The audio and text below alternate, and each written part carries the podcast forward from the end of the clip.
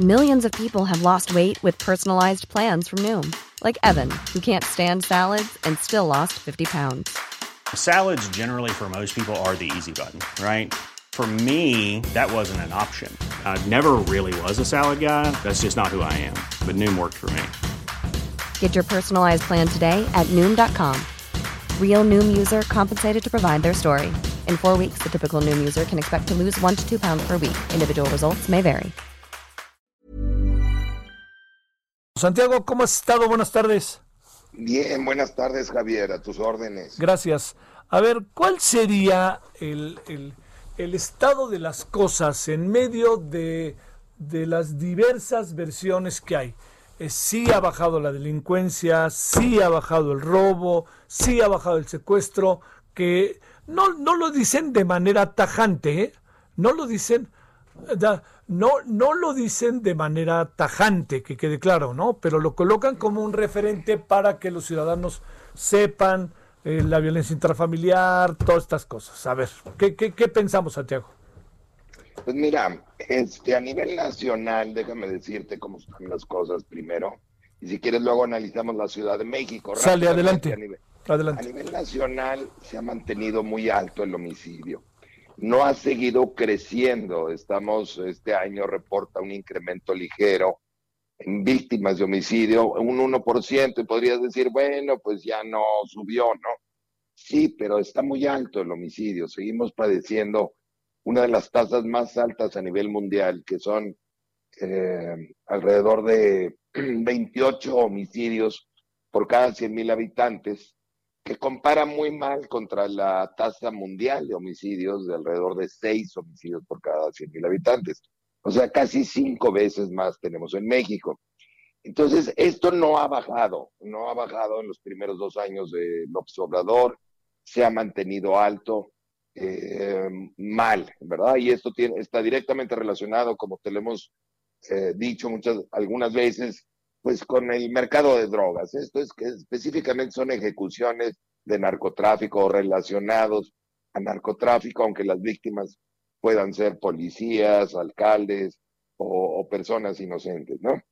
Esto está alto. Este año, por otro lado, ha sido extraordinario con la pandemia y el confinamiento y han bajado algunos otros delitos a nivel nacional.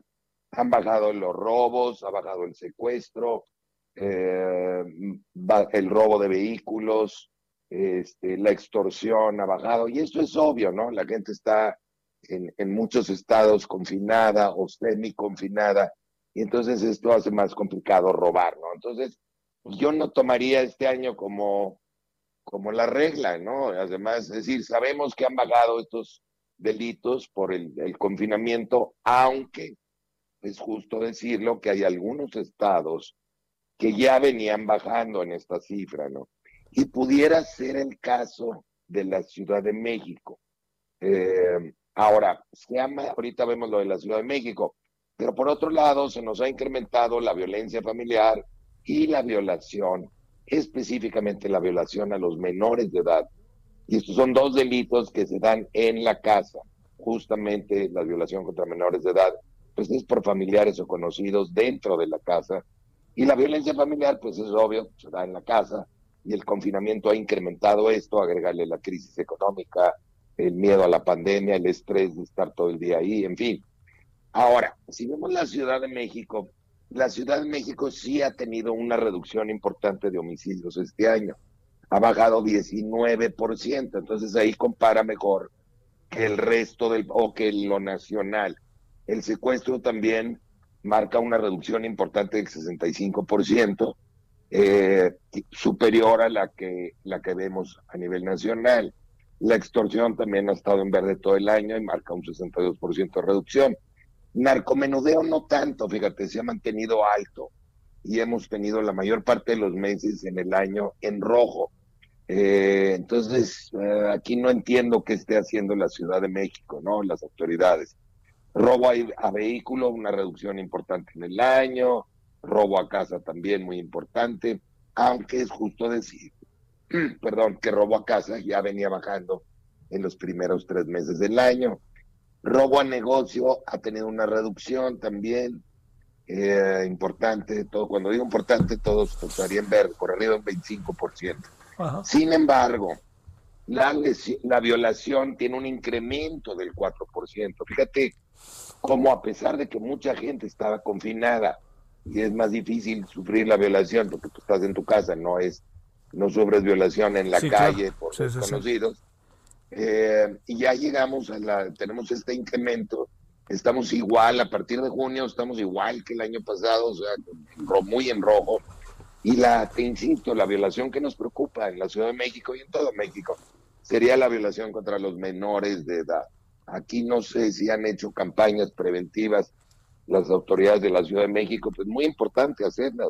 Javier, esto sí funciona en estas campañas, eh, la atención oportuna y yo no veo una reducción importante en materia de violación. Lo mismo en violencia familiar, en efecto el semáforo se nos fue a amarillo, no a verde, amarillo en mayo, eh, pero regresó al rojo rápidamente y de hecho tenemos un incremento en el año del 6%. Lo mismo el feminicidio.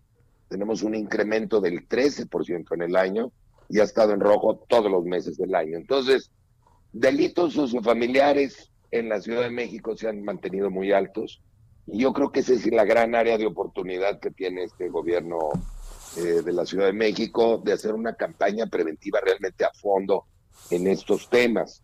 Eh, se pueden hacer, hemos, nosotros hemos manejado varias en varios estados y funcionan muy bien estas campañas, sobre todo con el confinamiento. A nivel homicidios sí vemos esta reducción del 19% y no es poca cosa. Y en el resto de los delitos, pues bueno, algunos ya venían bajando, pero el, confinamiento los, los, los, ha metido artificialmente a los verdes. Oye, Santiago, ¿qué, ¿qué piensa Santiago Roel de, de, digamos, qué tanto el mapa que tenemos hoy está sufriendo muchos cambios derivados de, lo sé, ¿no? Pero pregunto, de coronavirus y te diría, ¿qué tanto en la medida en que se vaya levantando el proceso, por más que tarde, llegará algún día, quisiera pensar que terminará el proceso, te pregunto, ¿qué tanto nos encontraremos con cifras que nos pueden sorprender negativamente? Pues mira, eh, con desempleo tienden a subir algunos delitos, algunos robos menores. No te va a subir el robo de, alto impacto relacionado a crimen organizado o a bandas, pero sí te, va, te puede subir el robo a transeúnte, el robo simple, este tipo de robos menores, porque la mayor parte de la gente que queda desempleada no se dedica a robar, hay que decirlo así. Pero sí hemos observado en otros estados o a nivel nacional que cuando hay un, una tasa de desempleo importante o un incremento en el desempleo, sí te suben esto. Lo otro es a mí me encantaría, y no lo he visto a nivel país, que algo suceda con respecto al, a estas ejecuciones este de, crimen organizado, de narcotráfico. Y esa es una responsabilidad del gobierno federal directamente.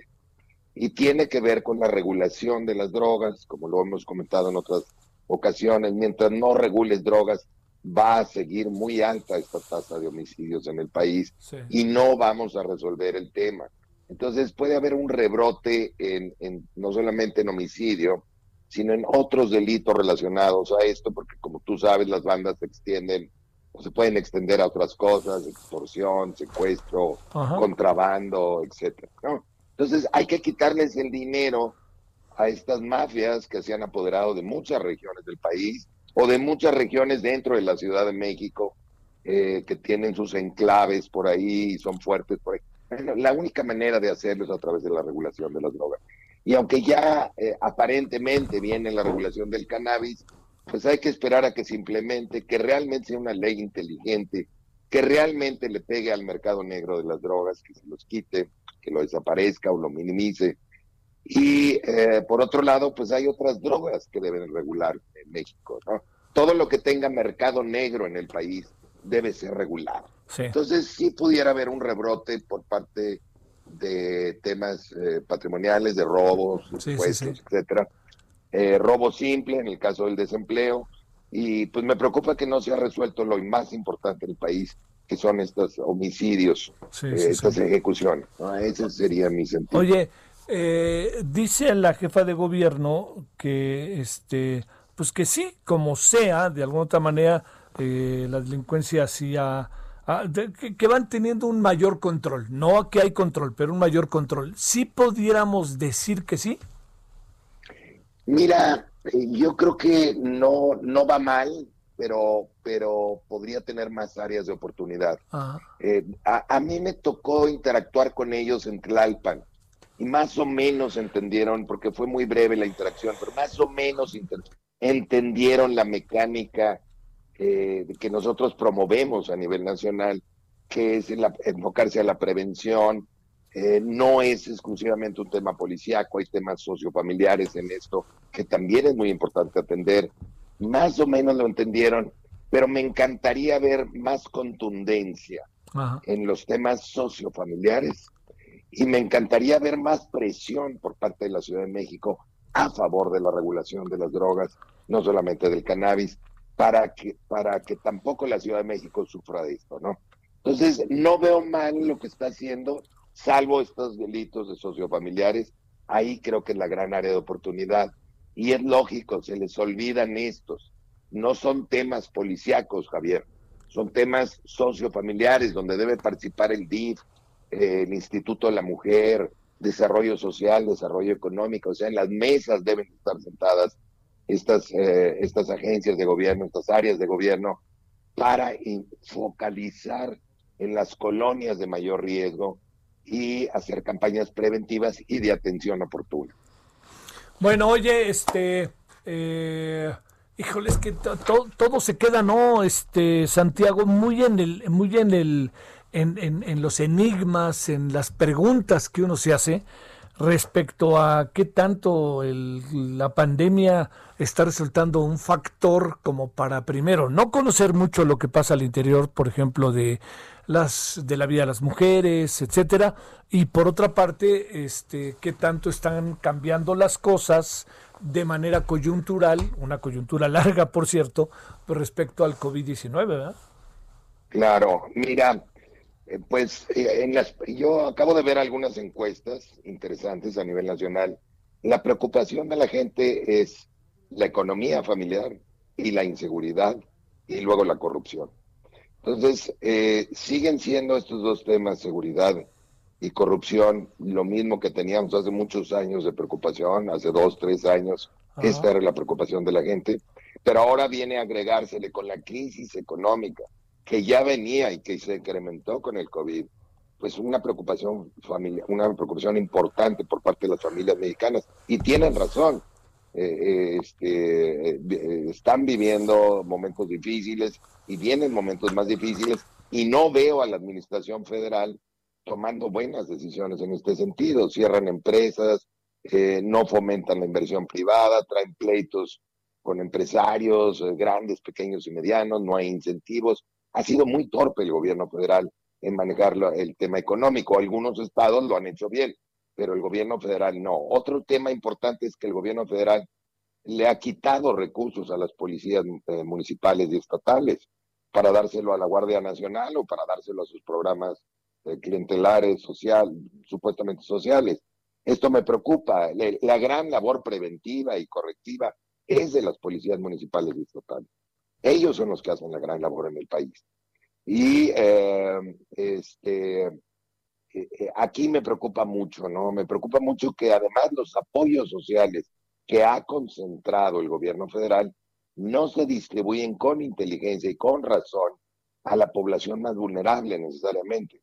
Se distribuyen con, fines electorales y esto es, muy dañino en cualquier lugar porque entonces tu, tu intención no es resolver el tema, o paliar el, tema social, sino este, conseguir votos para la próxima elección, así de sencillo. Esto es muy peligroso, es muy, muy perjudicial. Entonces, eh, sí, los rojos, los focos rojos a nivel eh, eh, general, te diría yo, sigue siendo la, el tema de crímenes de alto impacto, mafias, que eso lo debe resolver el gobierno federal con regulación de drogas, Dos, fortalecer a los, a los policías municipales y estatales.